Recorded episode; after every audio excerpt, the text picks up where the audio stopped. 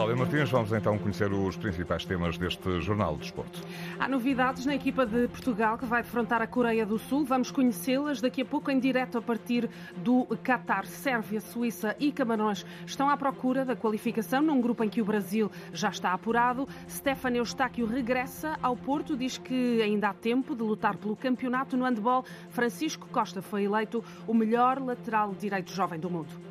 A Antena 1 está em simultâneo com a Antena 1 Madeira, a Antena 1 Açores e RDP África para esta jornada, aliás, para esta edição do Jornal do Desporto, com Cláudio Martins. Hoje é o dia em que fecha a fase de grupos do Campeonato do Mundo e é o dia de Portugal, no Catar. As esquinas defrontam a Coreia do Sul às três da tarde. Tem a possibilidade de conquistar três vitórias no grupo, algo que só conseguiram duas vezes no Mundial de Inglaterra em 66 e na Alemanha em 2006. O primeiro objetivo está garantido, a presença nos oitavos, mas vencer o grupo é outro dos desejos e para isso basta o empate. Faltam duas horas e meia para o arranque do encontro. Vamos, por isso, ao palco do jogo, estádio Cidade da Educação, em Al Rayyan, onde está o jornalista Nuno Matos, para percebermos que equipa vai lançar Fernando Santos.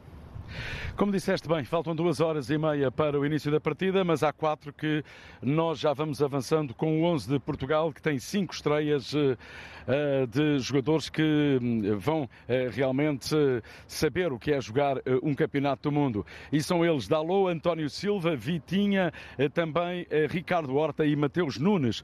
Portugal frente à seleção da Coreia do Sul. Tudo indica então com Diogo Costa, Dalô, Pepe, António Silva e João Cancelo, Ruba Neves, Mateus Nunes e Vitinha, eh, João Mário, ainda Ricardo Horta e eh, Cristiano Ronaldo. Cristiano Ronaldo que ontem, eh, como se sabe, regressou aos trabalhos, tinha estado ausente no penúltimo treino de preparação para este jogo com a Coreia do Sul. Ontem já esteve em pleno. Fernando Santos na conferência teve a oportunidade de dizer que havia 50%, 50 de hipótese de jogar e outras 50% para não jogar. E a verdade é que Cristiano Ronaldo vai mesmo estar no 11 de Portugal diante desta seleção da Coreia do Sul. Atenção que Cristiano Ronaldo hoje faz o seu vigésimo jogo em fases finais de Campeonato do Mundo.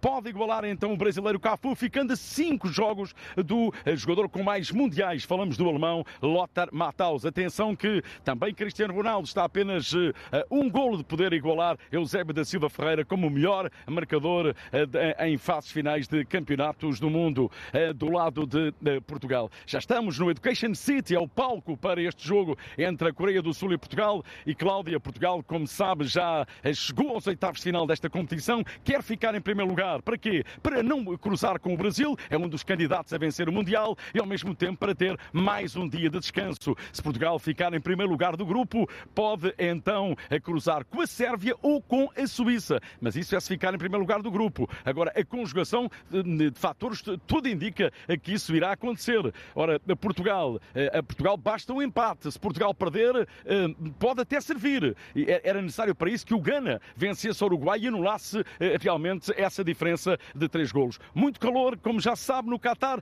30 graus a esta hora, eh, os portões já abriram, os primeiros adeptos já começam a tomar lugar neste Education City, em Al, em Al Rayyan, um estádio com capacidade para 40 mil espectadores. Tudo indica, vamos ter hoje 3 mil adeptos da seleção portuguesa. O árbitro da partida é o argentino Facundo Telho. Nuno Matos, no interior desse estádio, onde Portugal joga daqui a pouco mais de duas, daqui a pouco mais de duas horas. No exterior está o jornalista Paulo Sérgio, outro dos enviados especiais da Antena 1 a este Campeonato do Mundo. Boa tarde, Paulo. Vamos lá saber o que estão a ver neste momento os teus olhos aí no eh, exterior do estádio, nesta contagem decrescente para o jogo. Já se abriram as portas eh, e por isso mesmo alguns adeptos já vão eh, entrando aqui neste Education City muito poucos adeptos eh, para já nestas imediações eh, do estádio. Há aqui um grupo de eh, coreanos que estão ali a tirar uma fotografia com um dos elementos da equipa técnica da seleção de Paulo Bento. Eu há pouco tive a oportunidade de falar com um deles. Disseram-me que estão esperançados num bom resultado. Muitos, muito poucos portugueses. Há muitos adeptos da seleção portuguesa, muita gente com a bandeira eh, nacional. Vou aqui abordar estes dois adeptos que vêm aqui uh, uh, em minha direção. Boa tarde. Falam português, imagino. I'm sorry. You speak English. English. Why are you supporter of the Portuguese team? Can I know? these were the only jerseys we could get. Ah, I, I can't believe it. is, is about Ronaldo. Ronaldo! What what do you expect from this game, this uh, against Korea? I hope it's a good match. Think it'll be good. You are US from yes. US. You're from US. Are you happy with your team? Very happy. We'll be watching tomorrow. Thank Go you very USA. much. Muito obrigado. Ora, aqui estão adeptos uh, norte-americanos vestidos com a bandeira de uh, Portugal, com a t-shirt de uh, Portugal, a dizer que vêm aqui, claro, por Cristiano Ronaldo, à espera de verem um bom jogo e já estão preparados, já estão em contagem decrescente para esse jogo de amanhã entre os Estados Unidos da América. Ora, é um, uma tarde, um início de tarde em Portugal, mas aqui meio da tarde quase final de tarde com sol, mas com muito vento nesta na zona na- de Doha. E eh, para já para já muito poucos adeptos eh, estão já nas eh, estão já no interior desta na zona na- do estádio, muitos poucos adeptos, alguns adeptos coreanos. Parece-me que ainda tenho aqui algum tempo para falar com o, o speaks English. Is Uh, what do you expect the today's match? Uh, I think Por- uh, Portugal's gonna lose. Lose? Korea's gonna win. Uh, yeah? And you go to the knockout phase? Uh, we will. We will go uh, with Portugal and South Korea. will go to the next round. Portugal e a Coreia do uh, Sul seguem para a próxima fase. Portugal vai perder hoje. What is your op- opinion about uh, Paulo Bento, the, uh, your coach? Uh, Do you like him? Well, we love our coach. I I think he's done a very good job the past four years. So he's made a very good team, and we all like him because he's well. We are unlucky uh, the other game, but the results we're satisfied with it. So. Thank you very much. Ora, aqui está um grupo de né, adeptos né, coreanos que estão preparados para né, entrar. Este gosta muito de Paulo Bento, satisfeitíssimo então com o trabalho que ele tem realizado nos últimos quatro anos. E pronto, eu diria, Cláudia, que o ambiente que se vive aqui no Education City é ainda um ambiente morno, ainda estamos na fase de aquecimento para este Portugal-Coreia do Sul.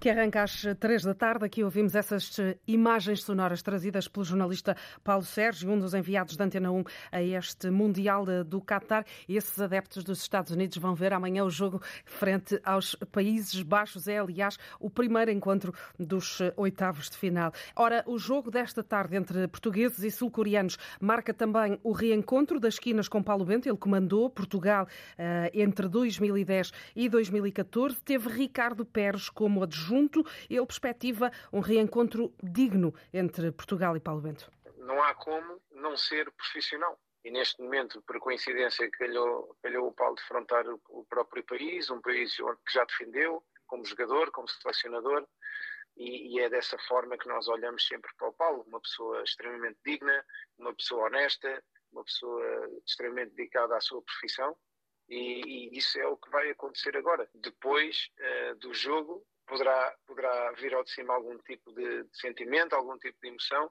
mas a- durante o próprio jogo, de outra coisa também Portugal não está à espera, que é de defrontar um adversário digno. E, e o Paulo é, é uma pessoa que exemplifica muito bem, personifica muito bem esse, esse valor.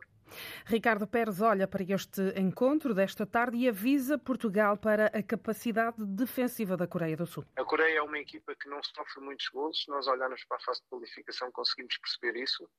Eh, É uma equipa que, que tem o seu processo defensivo bastante sustentado e isso foi visível contra o Uruguai. Portanto, não me parece uma Coreia com carências defensivas, parece-me uma Coreia que, não tendo os valores individuais que, por exemplo, tem Portugal ou que mesmo o Uruguai tem, parece-me que se vale no seu coletivo, principalmente nos dois processos do jogo. E numa espécie de olhar geral sobre este Campeonato do Mundo, o treinador português vê o Brasil como o favorito. Há uma seleção que a mim está a fazer a diferença, que é a seleção do Brasil. Não só pela grande qualidade que tem, mas acima de tudo porque eu acho que o, o futebol brasileiro, os jogadores brasileiros, amam o que estão a fazer dentro do campo, desfrutam do que estão a fazer dentro do campo. E nós, com a qualidade, se juntarmos o desfrutar, vamos atingir altos níveis de performance. Por isto, eu considero que, que o Brasil será o principal candidato a ganhar.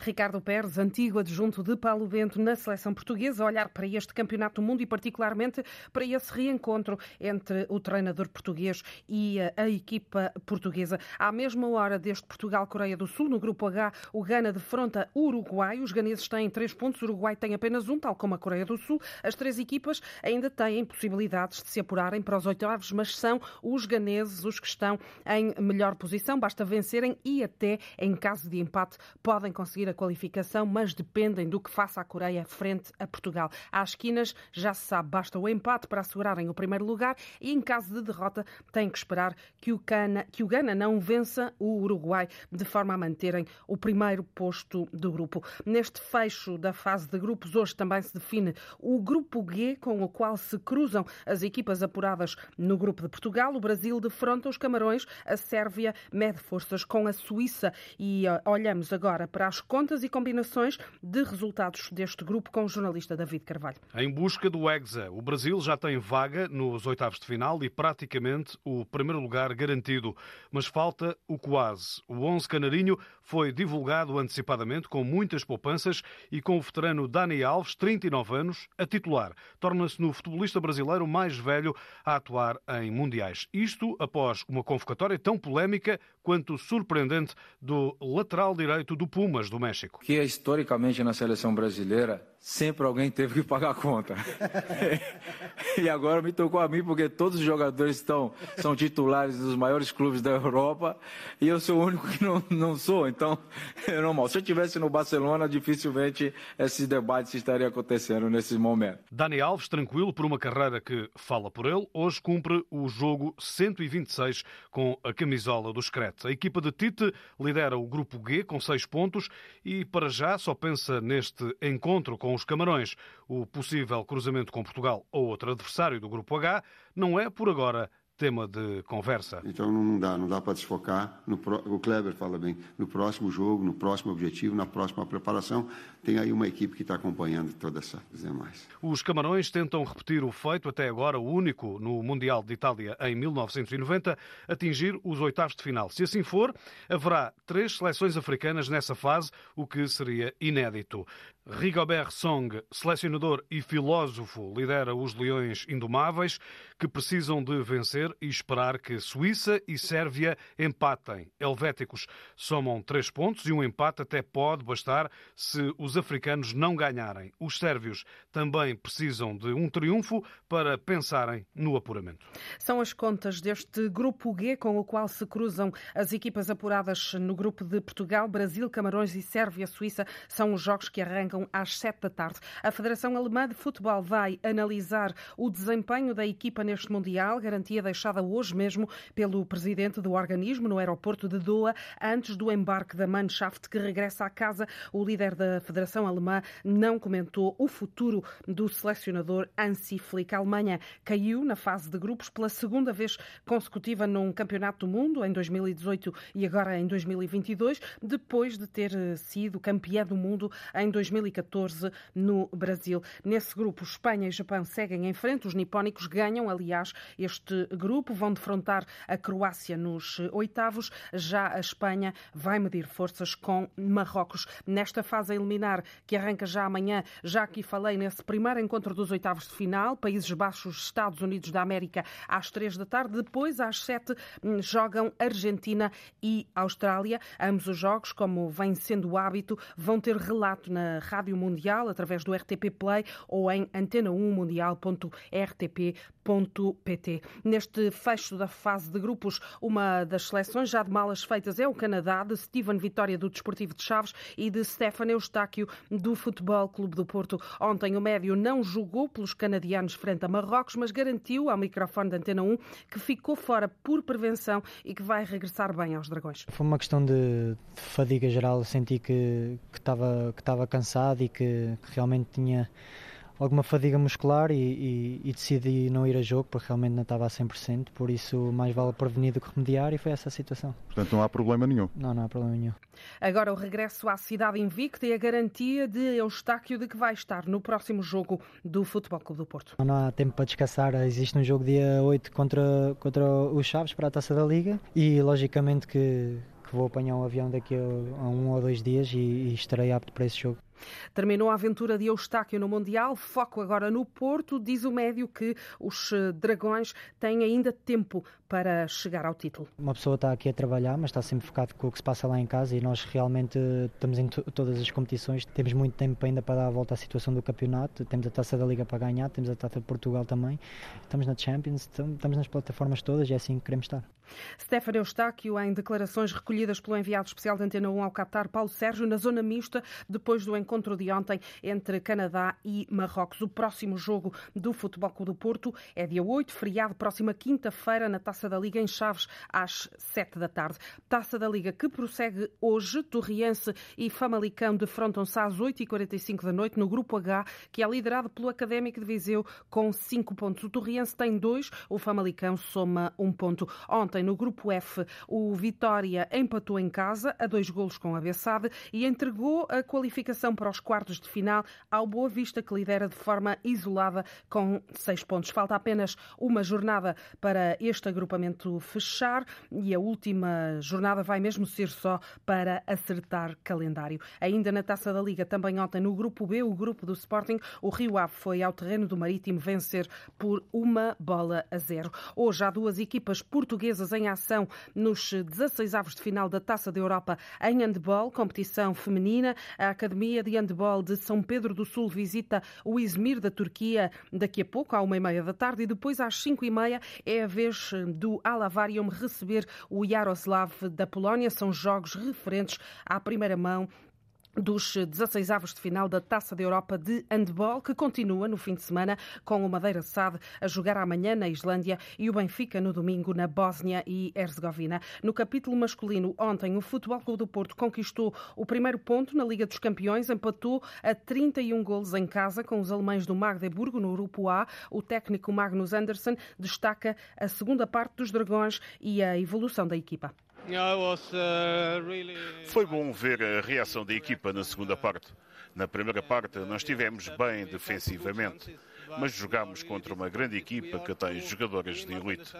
A nossa segunda parte foi fabulosa e o nosso espírito de luta também. Em alguns jogos não estivemos bem, mas estamos a jogar contra as melhores equipas do mundo e para termos hipóteses temos de ser perfeitos. Espero que possamos continuar a aprender e a evoluir nesta competição.